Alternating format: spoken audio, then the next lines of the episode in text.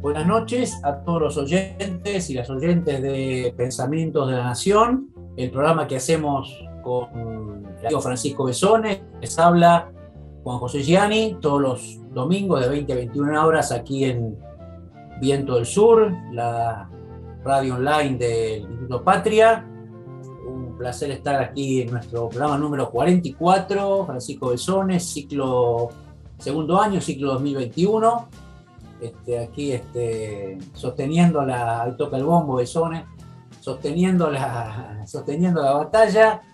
Eh, bueno, el tema de hoy, les contamos siempre la introducción un poco a los oyentes de qué vamos a hablar. Eh, y bueno, pensaba un poco cómo llegar al tema de hoy y recordaba que hace un par de programas atrás, se me ocurrió entrar por acá, ¿no? Hace un par de programas atrás tomamos el tema de, del Che, Ernesto Guevara, ¿no? El 8 de octubre hicimos un programa a propósito de la figura de, Ernesto Guevara. En aquel momento invitamos a José Yavedoni, reconstruíamos el clima de época para hablar del Che, cómo se, cómo, cómo se entendía la figura del Che, su, su, digamos, su, emergencia como figura central de la Revolución Cubana.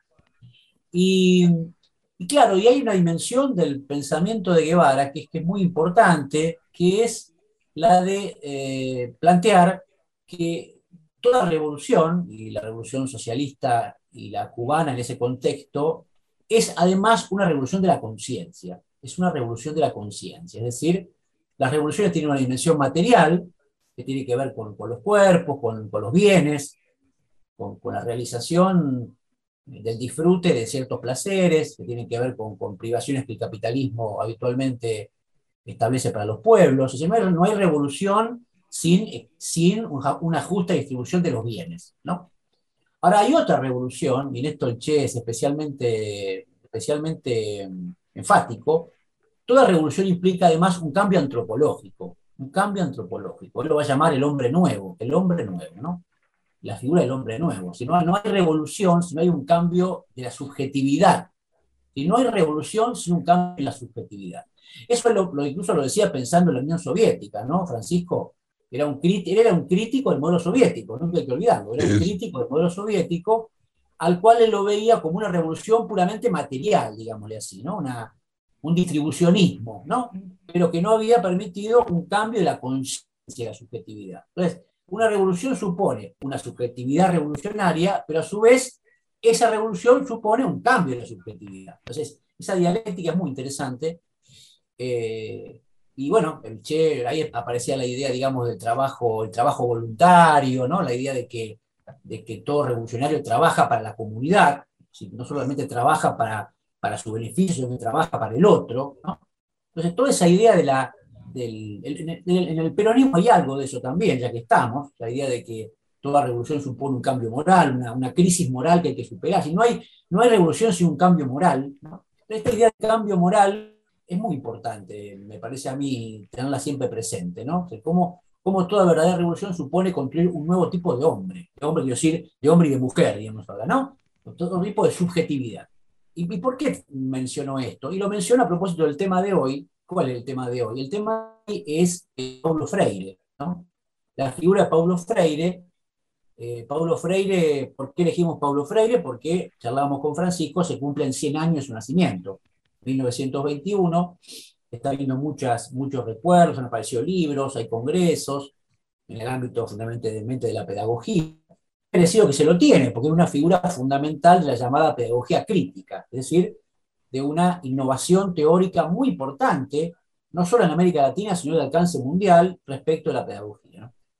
Y, lo primero que diríamos sobre Paulo Freire, luego hablaremos con más detalle con nuestra invitada de hoy, es que efectivamente Paulo Freire, que piensa todo esto en el mismo momento que lo piensa el Che, porque su libro más conocido, que es Pedagogía del Oprimido, es de fines de los 60, creo, principios de los 70, es un libro que surge en el mismo momento en que América Latina produce revoluciones, y si no se puede desligar a Pablo Freire del movimiento insurgente latinoamericano, él escribe ese libro en ese momento, y de alguna manera dice esto, no lo dice como lo dice el Che, pero dice algo parecido a lo del Che, dice efectivamente que en este caso la pedagogía y las revoluciones suponen un cambio fundamental de la subjetividad, solo que esa subjetividad tiene que ser transformada, en el caso de Freire, desde la práctica pedagógica, desde un, determinado tipo de práctica pedagógica que suponga la transformación de la subjetividad, una transformación revolucionaria de la subjetividad.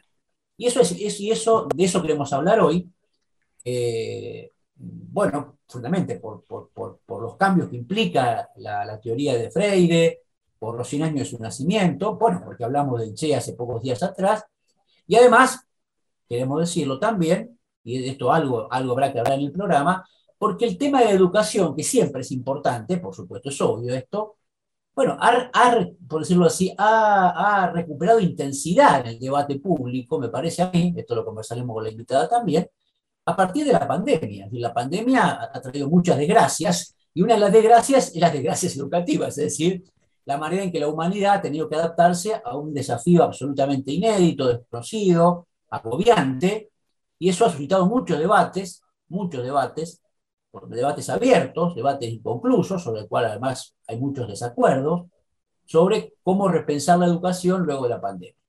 Ahí también aparece la figura de Freire, que nunca vivió una pandemia como esta, obviamente, pero que alguna enseñanza podrá dejarnos tal vez, sobre cómo pensar una educación liberadora, solo que luego de la eh, experiencia tan traumática que hemos vivido, estamos viviendo en algún sentido todavía eh, en la pandemia. Así que es un poco el tema de hoy, Paulo Freire, eh, los debates educativos en su época, en el presente. Eh, ya presentaremos a la invitada, esta es la idea. Francisco, ¿cómo te va? Buenas noches, ¿cómo estás? Buenas noches, un gustazo estar como siempre esta cita. ¿Cuántos, cuántos programas llevamos? Estamos realmente batiendo récords. A ver, vos sabés que uno termina la educación hay un dicho en relación al periodismo, termina la educación, la educación personal en términos públicos, ¿no? El periodista, en última instancia, termina de educarse en términos públicos. Y bueno, para este tema, más allá de las especificidades pedagógicas y todo el desarrollo, y siguiendo esta genealogía que hace vos en relación a otros temas ya tocados en el, en el programa, el Che Guevara, el hombre nuevo, necesitaba obviamente de este, yo diría, elementos para conformarlo. Esto que decís vos, ¿no? Una, una subjetividad revolucionaria más allá de lo, de lo material. Y digo, ¿cómo me meto en este tema, no? Y pensé en los aparatos ideológicos del Estado, pensé en Althusser, pensé en, en este modo, digamos, que por lo menos hace que se impida el nombre nuevo en o, esta resistencia al hombre nuevo que tienen que ver obviamente con estos agentes de sociabilización donde por lo menos está la escuela ahí, ¿no? Entre otros de los aparatos nombrados. Y bueno, ¿cómo no entender ciertamente, digamos, todo lo que ha brevado este hombre para ese pensamiento coherente con ese clima de época que vos haces referencia, ¿no? Del Che Guevara, Althusser, Gramsci, porque hay que hablar de ideología, se me ocurre a mí, ¿no? Estuve repasando algunos textos este, de este hombre y he visto las cantidades de escuelas filosóficas que concurren en, ayuda, ciertamente, y que describen toda una época.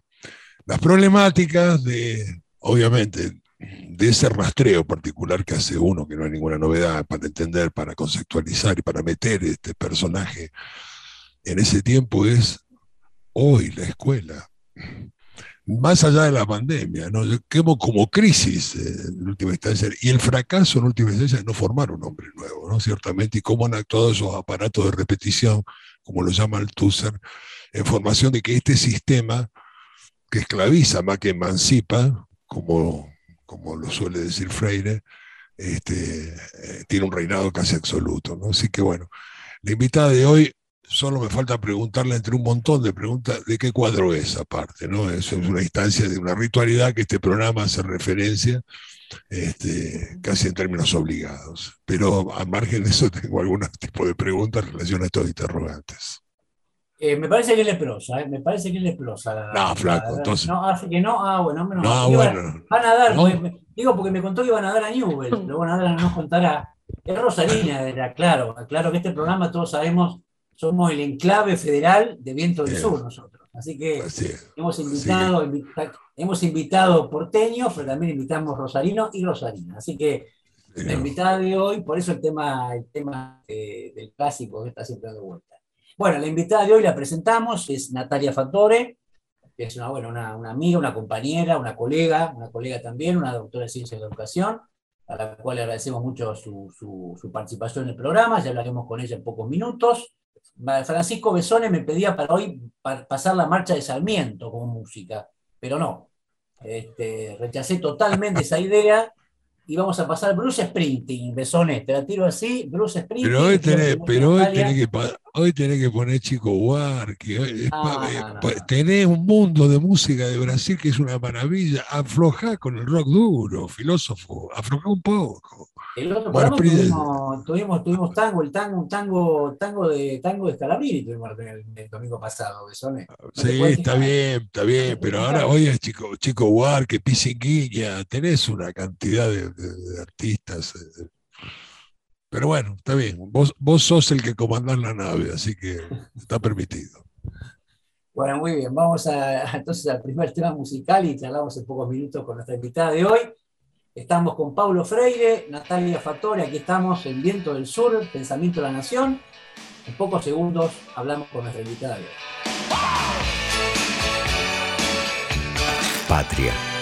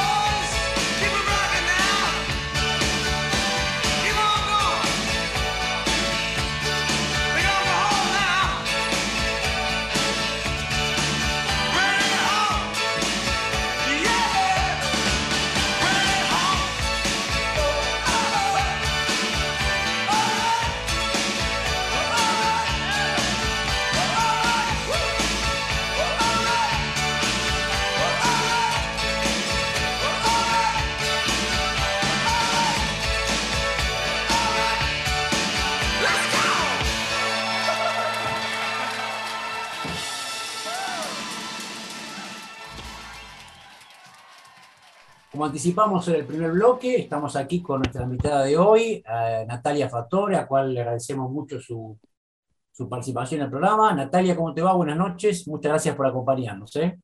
Hola Juan, muchas gracias a vos por la invitación, a Francisco. También, ante la, ah, bien, todo bien. Ante la pregunta de Francisco, soy gallina, estamos en la punta, cada vez mejor. Ah, mira vos. Eso nos, crea problemas con el operador, porque Cisterna es bostero, te digo Natalia. Nos crea problemas con el operador, digo, ¿qué vamos a hacer? Lo que, pasa es que no, soy rosarina de origen, entonces viste que los que no somos rosarinos de origen ah. tenemos esa marca de ser de clubes que no son... ¿De dónde eh, son, Natalia? ¿Dónde naciste dónde? Soy de Arroyo Seco. Ah, de Arroyo Seco, mira, claro, claro, muy bien. Sí, sí. Bueno, bueno. Por herencia paterna, mi, mi fanatismo con River. Perfecto, bueno, te lo podemos disculpar por hoy. Este, bueno, habrás escuchado un poquito la introducción, eh, Natalia, del programa. Eh, hicimos una suerte, digamos, de, ubicación ideológico epocal de la figura de Freire. Pero bueno, me gustaría, para empezar un poco a charlar, ¿cómo lo ubicarías a Freire? ¿no? Es decir, dicho de otra manera, eh, ¿contra, qué, ¿contra qué tradición académica discute? ¿Qué innovación central introduce? ¿Por qué la figura de Freire es una figura tan importante en la historia de la pedagogía latinoamericana y diría mundial? ¿Cuál sería el primer panorama que nos darías de la figura de Freire?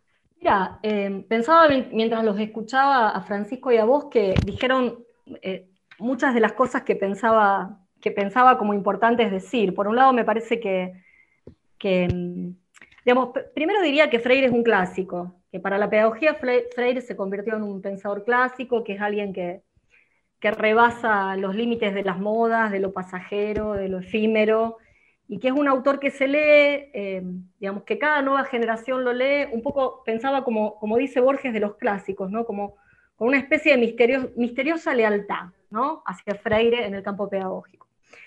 Y mm, pensaba que es un autor difícil de etiquetar, porque mm, es un autor que fue cuestionado por la izquierda por ser un reformista. De hecho, en el campo de la pedagogía, algunos autores lo ubican como un escolanovista, que es una, tradición pedagógica que, nada, que no tenía que ver justamente con la discusión de, las estructuras socioeconómicas propias del capitalismo. Entonces, digo, la izquierda lo, lo critica por reformista, al mismo tiempo es un pensador que es encarcelado por la dictadura brasilera, tildado de comunista, y por otro lado, y me parece que en las últimas décadas es un pensador también que es apropiado por sectores de distintos signos políticos, ¿no?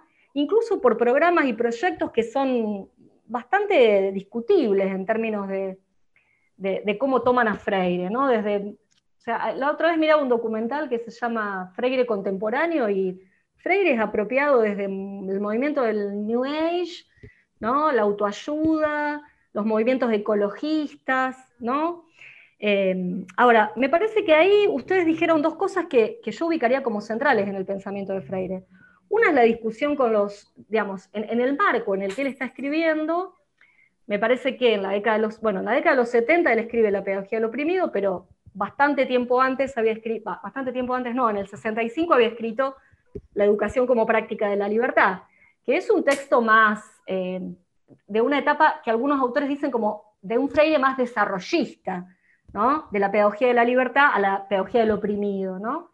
La pedagogía del oprimido lo escribe en los 70, y los 70 es una época donde ya se habían leído a los reproductivistas. Digo, el, modelo de los sistemas educativos modernos, liberales, había sido, digamos, radicalmente cuestionado por las teorías de la reproducción. ¿no? Francisco lo nombraba Althusser. Em, Freire en algún punto recupera, y en esas tradiciones que también Francisco nombraba, ¿no? Freire es un pensador que a veces también es tildado de ecléctico, porque es un, eh, toma, toma elementos del marxismo, pero también de la fenomenología, del existencialismo, muy atravesado por su cristianismo, muy atravesado por el cristianismo.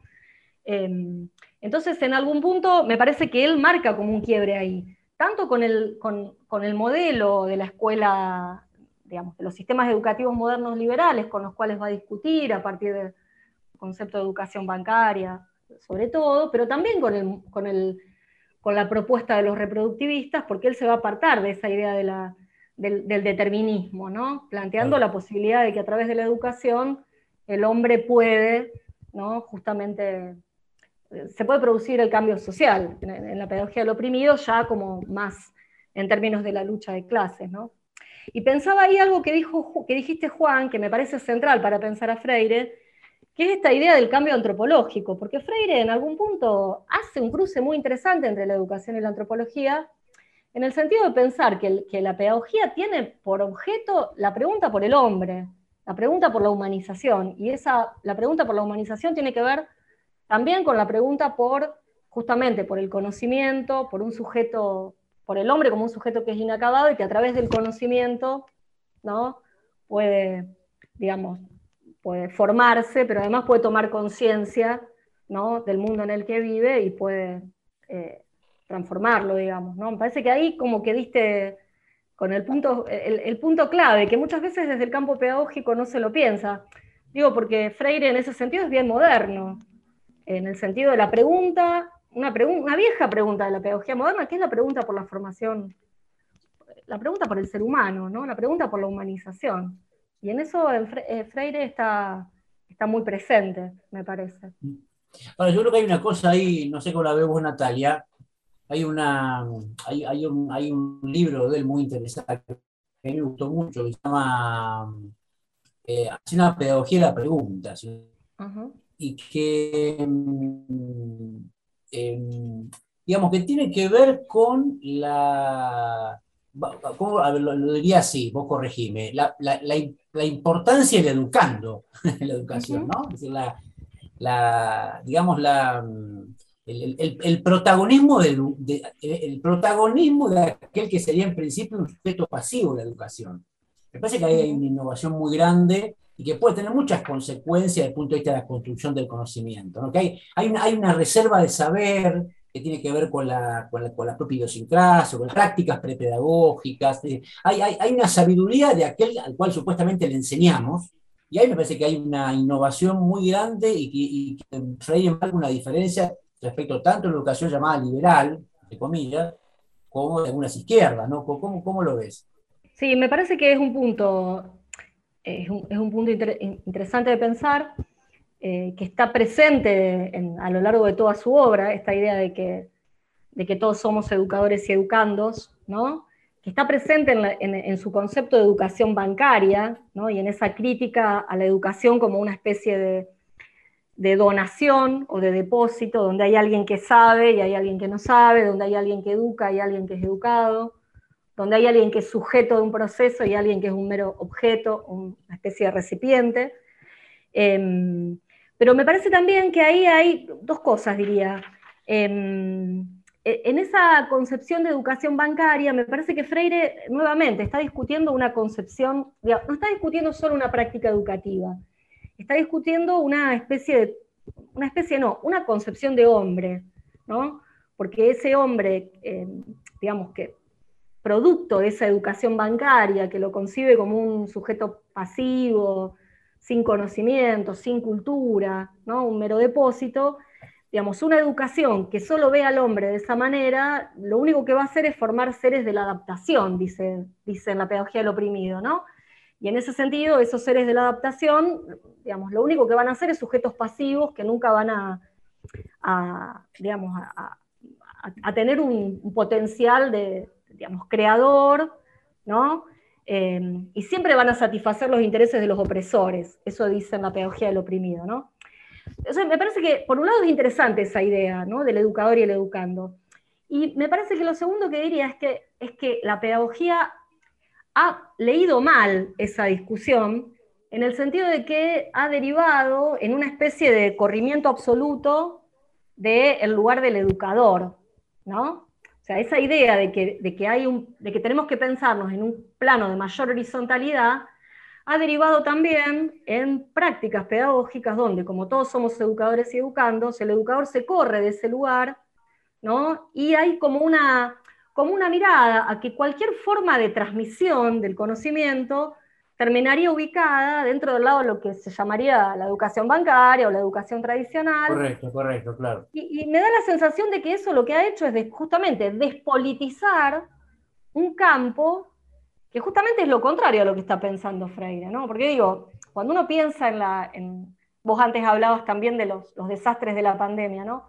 Cuando uno piensa en, la transmisión, cuando uno piensa en la necesidad de, de pasar la cultura y de inscribir al otro en una tradición, una tradición de una disciplina, de una historia, de una filosofía, de lo que sea, ahí se juega algo del orden de lo político, en esa intervención sobre el otro, en ese pasaje, en esa inscripción. Me parece que Freire no está pensando, digo, porque si no, no ubicaría el rol del educador, que tiene ese rol tan, tan importante.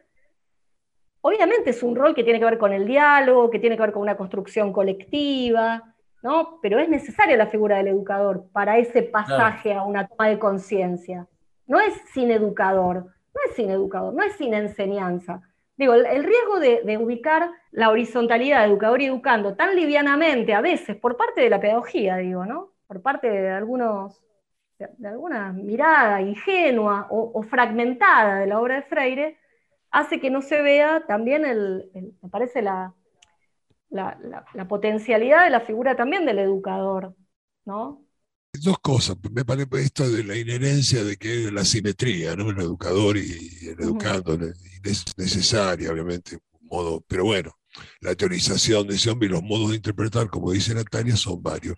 Yo me quiero referir a, quiero volver un poquitito atrás en relación a esta, a esta, este ideal, digamos, que conllevaba de la mutación este, antropológica en función de la emancipación, que es la que propone. El otro día leí un artículo, y traigo el ingrediente del vivo presente, leí un artículo de Jorge Alemán, que me parecía muy interesante, que proyecta, este, piensa, reflexiona sobre el viraje que tiene este mundo, muy lejos, muy lejos de posiciones emancipadoras, que en este caso conlleva la pedagogía, hacia una bestialización, hablando de que hay una mutación antropológica, pero hacia la bestialización, no hacia la humanización. Y otra cosita más que quisiera agregar, porque bueno, en esto que retomábamos al comienzo, y perdón si somos un poco desordenados, pero yo estoy lleno de inquietud en relación a esto y la invitada puede contestarlo. A su vez tenemos un problema de, más allá de esto de la pandemia, obviamente, que pone aún más en crisis lo que uno cree que está en crisis, que es la escuela. ¿no? La escuela ha dejado de tener esa centralidad que tiene que ver con una educación para la emancipación. Y hoy son los medios de comunicación, sin ningún tipo de dudas. Lo que de alguna manera, en relación a esta, esta simetría, este, educador educando, educando me hace acordar a, un ministro de Educación que así se refería. Me parece un término horrible, pero bueno, en esta relación, este, este profesor-alumno, este, que es necesaria en mente este, asimétrica, ha, tenido enorme, este, este, modo de igualdad ha tenido enorme malentendido, pienso yo. Pero bueno, no sé por dónde empezamos, Natalia, no sé si tenemos tiempo para este bloque o el otro. Dale, dale, dale, Natalia, dale. Digo una cosita nada más que me hiciste acordar, sí, el otro día escuchando una, conferencia de una amiga, eh, ella planteaba esto de, el riesgo de, interpretar a Freire, eh, en esa horizontalidad, como que el educador tuviera, eh, digamos, el riesgo de, también de, cómo es tomado por sectores de la derecha, y nos acordábamos de los famosos voluntarios, ¿no? Los voluntarios, el llamado a los voluntarios de María Eugenia Vidal frente a los paros en la provincia de Buenos Aires, ¿no? Cualquiera puede ser educador. no se necesita, ¿no? Entonces es, hay un riesgo ahí. Hay un riesgo, me parece que, bueno, nosotros en pedagogía lo discutimos bastante, que es la, cuestión de, en nombre de... Por eso también es interesante pensar a Freire en, digamos, en, su contexto, ¿no? En qué momento está escribiendo, frente a qué modelos educativos, ¿no? Y también es interesante pensarlo a Freire. Hay muchos historiadores y estudiosos de Freire que ubican como tres grandes épocas de, de su obra, digamos, hasta el año 64, ¿no? Donde tiene que exiliarse, ¿sí? Entre el 64 y los 80, que es el periodo que vive en el exilio, primero en Bolivia, después en Chile, pasa por Estados Unidos, termina en Guinea-Bissau, o sea, eh, la cantidad de países por los que, donde va también construyendo su teoría y donde va también participando de procesos y experiencias de educación popular, y la vuelta, ¿no? En los 80 al Brasil donde él forma parte del Partido de los Trabajadores y es uno de los, de los que, digamos, de los que participa de la, digamos, de, la fundación del Partido de los Trabajadores, y donde llega a ser secretario de Educación del, digamos, primero del municipio y después del estado de Sao Paulo, ¿no? Entonces ahí también es distinto. El Freire del 64, que como yo decía antes, muchos historiadores lo ubican ahí entre dentro de las discusiones entre el nacionalismo popular y el desarrollismo, a su periodo en el exilio y a la vuelta cuando forma parte del aparato de gobierno. Entonces, es distinto el Freire, el primer Freire, que trabaja con los campesinos analfabetos, al último Freire que se dirige a las maestras y que les tiene que decir cómo enseñar, y que no les dice córranse, no eduquen, les dice tienen que educar con disciplina, tienen que tener autoridad, no tienen que tener miedo. Por supuesto, siempre va, a sostener unos principios éticos de, defensa de, trabajo sobre los sectores populares y de, lo, que él va a llamar una democracia radical, ¿no? que también es interesante ese concepto, por ahí, bueno, Juan lo tiene más trabajado, pero a mí me, sorprendió encontrar ese concepto en Freire, ¿no? de la democracia radical. Eh, digo, eh, también para pensar esas relaciones habría que que ubicar como los distintos momentos, porque tiene una obra demasiado vasta también para, para ubicarlo solamente o encasillarlo en algún lugar. es interesante lo que vos decís, Natalia. Está bien, está, muy, muy, muy eh, atinado lo que decís. Claro, la, digamos, la, mm, eh, los rasgos más recordados de la figura de Freire tienen que ver justamente con esta suerte de analogía histórica que hacemos con la figura del Che, con la emergencia de los movimientos insurgentes de la década del 60, ¿no? Había efectivamente una, idea, una lógica de la contestación, ¿no? Frente a un sistema de aparatos de dominación, ¿no? Pero claro, este, la historia posterior va en otra, no diría en otra dirección, pero toma otro cariz, que tiene que ver con, bueno, con la transformación que ya no es a partir del sujeto, sino del Estado. El Estado también como promotor de la transformación. Que también es, una, también es una ambivalencia que está en el Che, si seguimos volver a la figura del Che, esa ambivalencia también está, ¿no? Así como a veces de dialéctica entre una subjetividad, un movimiento subjetivo que viene de la base y una acción estatal que tiene que fortalecer esa emancipación, ¿no? Bueno, muy bien. Este, vamos entonces a nuestro segundo tema musical y en pocos minutos seguimos conversando con nuestra invitada de hoy, Natalia Fattore, aquí en Pensamiento de la Nación, el programa que hacemos con Francisco Besone, todos los domingos de 20 a 21 horas en Viento del Sur, la radio live del Instituto Patria. Viento del Sur, la, radio, del Patria.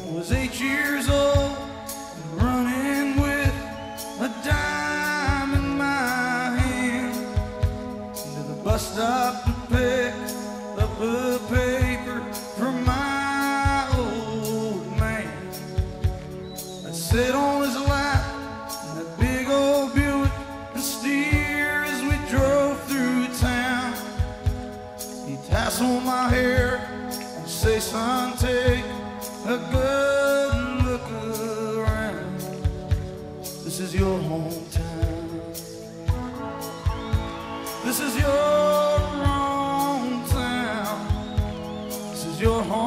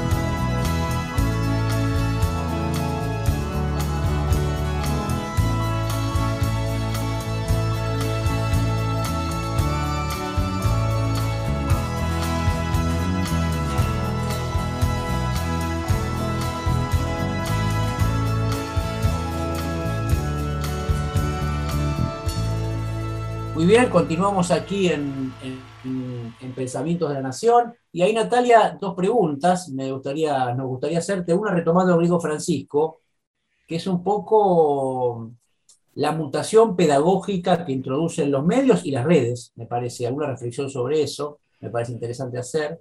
Y la otra, bueno, lo decíamos en la presentación del programa, en, esta, en este enorme desafío teórico, práctico que nos presenta inesperadamente la civilización moderna a partir de la pandemia, que cómo recuperar la figura de Freire, ¿no? Si se la puede recuperar, en qué dimensiones, qué lecciones obtener de allí.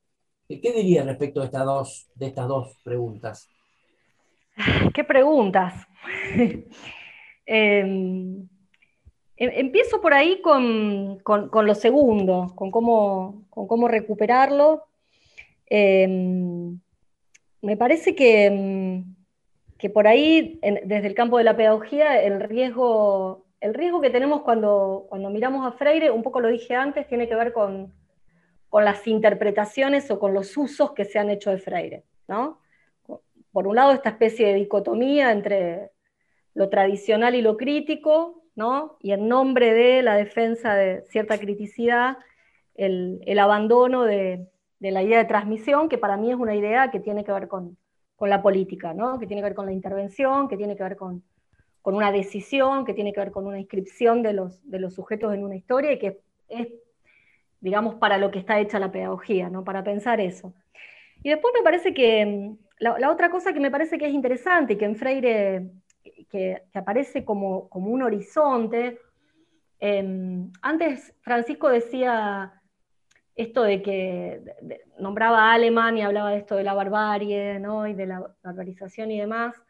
Eh, me parece que, que en Freire hay como, nosotros en pedagogía decimos que Freire es el último gran moderno, que es el último pedagogo que planteó un, un- un horizonte ¿no? Eh, al cual llegar, una gran utopía, podríamos decir, de una sociedad eh, con, unas características, y que planteó también la direccionalidad para llegar a ella, ¿no? a través de ese proceso de concientización y, por ende un proceso de concientización que iba a llevar a la liberación de los sujetos, porque parece que lo que no hay que olvidar es que en Freire el, horizonte de la pedagogía es la emancipación a través de ese pasaje de esa conciencia ingenua, ¿no? Eh, que naturaliza las cuestiones de la vida a una conciencia crítica que va a llevar a la liberación. Entonces, nosotros decimos que Freire es el último moderno, que a partir de los 90, ¿no? yo diría, con, Freire, con la muerte de Freire, Freire muere en el 97, se terminó el gran pedagogo moderno que nos, que nos ofrecía el gran relato. Yo creo que también por eso hay una cierta nostalgia, por ver dónde encontramos un nuevo Freire, ¿no? que, nos diga, que nos diga cómo y que nos diga para qué.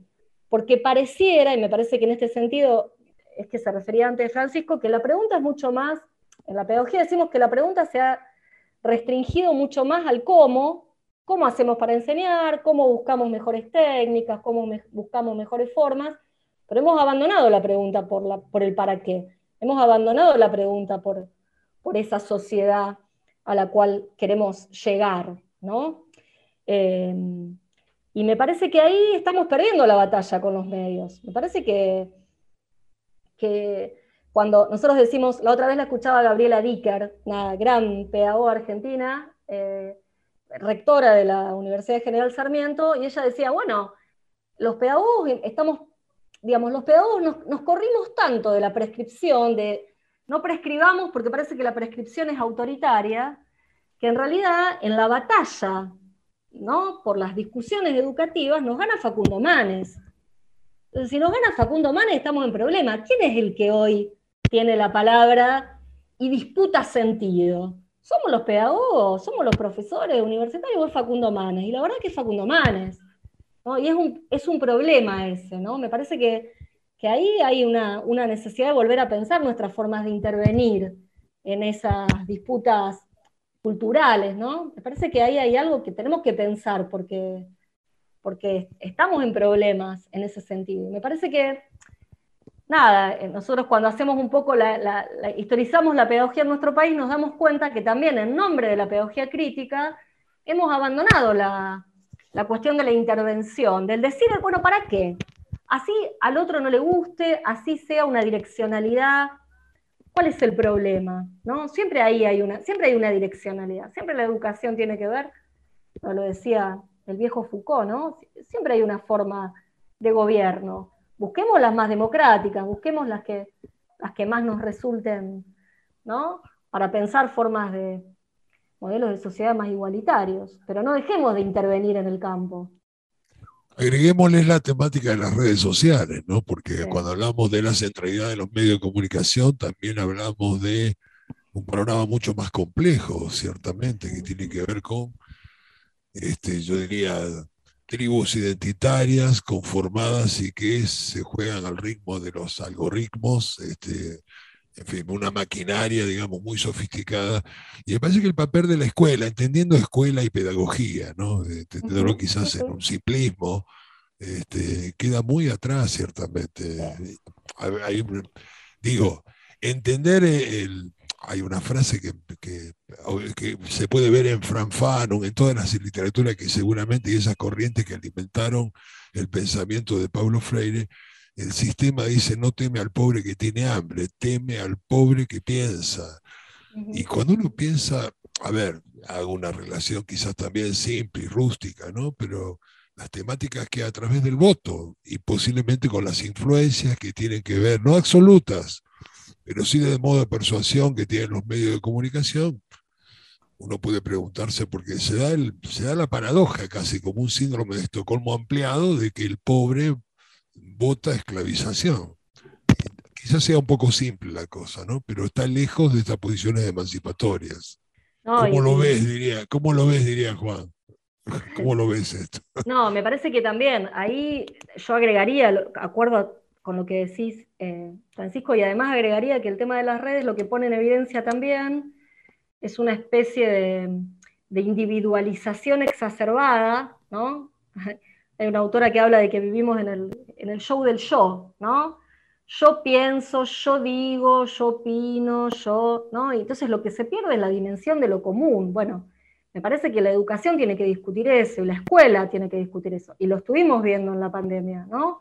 Sin escuela, sin Estado, lo que tenemos son formas más terribles de la desigualdad y son formas más, más terribles de, la- de- del abandono de lo común, ¿no? Del abandono de lo que, de lo que nos hace formar parte de un colectivo. Y entonces la, la pedagogía también tiene, se debe una pregunta por eso, porque me parece que, que el mundo de las redes ha como exacerbado, exacerbado la cuestión del individuo. O sea, obviamente hay muchas variables, ¿no? No podemos olvidar el discurso neoliberal que tiene mucho, digamos, que tiene mucho peso, la crisis de la lógica de la- las sociedades modernas, disciplinarias, con sus principios más universales. O sea, hay un movimiento de largo plazo que tiene que ver con un proceso que lo- los sociólogos llamarían de la individualización de las acciones, pero parece que las redes lo exacerban, ¿no?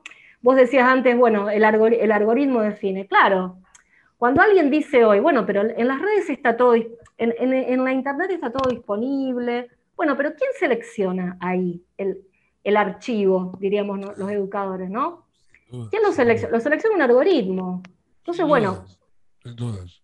¿Quién te selecciona ahí? ¿Cómo, digamos, qué, qué transformaciones operan en relación a los modos que nosotros tenemos de pensar el pasaje del saber, la, conservación? ¿Qué, qué cosas de la cultura queremos conservar? ¿Vamos a dejar que el que, el que decida sea Google? Que hace poquito, de hecho, puso la, puso la foto de Freire, Ah, ¿no? Bueno, de- está decidiendo. pero- Y agregarle algo a esto, se me ocurre a mí como inquietud en función de lo. Me supongo que la pedagogía este, no puede prescindir, digamos, del uso de las palabras, de un universo, digamos, abundante Mm. de palabras, porque ayudan a pensar. La cultura icónica, por otra parte, Mm. porque prácticamente uno prescinde, ciertamente, de todo argumento, solamente con poner un me gusta, no me gusta, en fin. Lo que de alguna manera, viejo dicho, no le corresponderá a Freire, ¿no? Pero este, el universo mental de una persona está compuesto de palabras. Si uno tiene menos de 140 caracteres, es un problema. Dime cuántas palabras usa. Y, y me supongo que la pedagogía no puede prescindir de eso, ¿no? Del diálogo, esencialmente, ¿no? Y que está contenido de palabras. Bueno, quizás tengamos que hacer el, balance para esta, para esta convocatoria que hemos hecho con Natalia Fattori, que ha sido un verdadero gusto. Y seguramente dirá, no son las últimas palabras, porque las volveremos a convocar, pero para así de este bloque, en, este, en esta vigencia o posible vigencia para estos pensamientos tan ricos, ciertamente tan apropiados, tan tironeados, estamos condenados a, interpretar, este, estimada amiga Natalia. Así que, No, digo, me parece que, que es interesante, eh, por un lado, esto que decía al inicio, ¿no? Pensar al Freire, pensar la obra de Freire en su, en su totalidad, no leerla de manera fragmentaria, no dejar que se la apropien, ¿no? Eh, como dice Eduardo Rinesi, siempre me gusta cuando dice, no dejemos que se apropien del concepto de república claro, los sectores de la derecha tan livianamente. Bueno, me parece que con Freire a veces se ha hecho eso. Eh, Por ejemplo, el concepto de autonomía se lo ha tomado de una manera demasiado liviana y ha dado lugar a, a, justamente a, a concepciones que, que, estarían en las antípodas del pensamiento de Freire. Entonces me parece que, que, algo que podemos hacer es revisarlo, volver a leerlo, volver a leerlo en, digo, en su obra, en, su, en su, totalidad.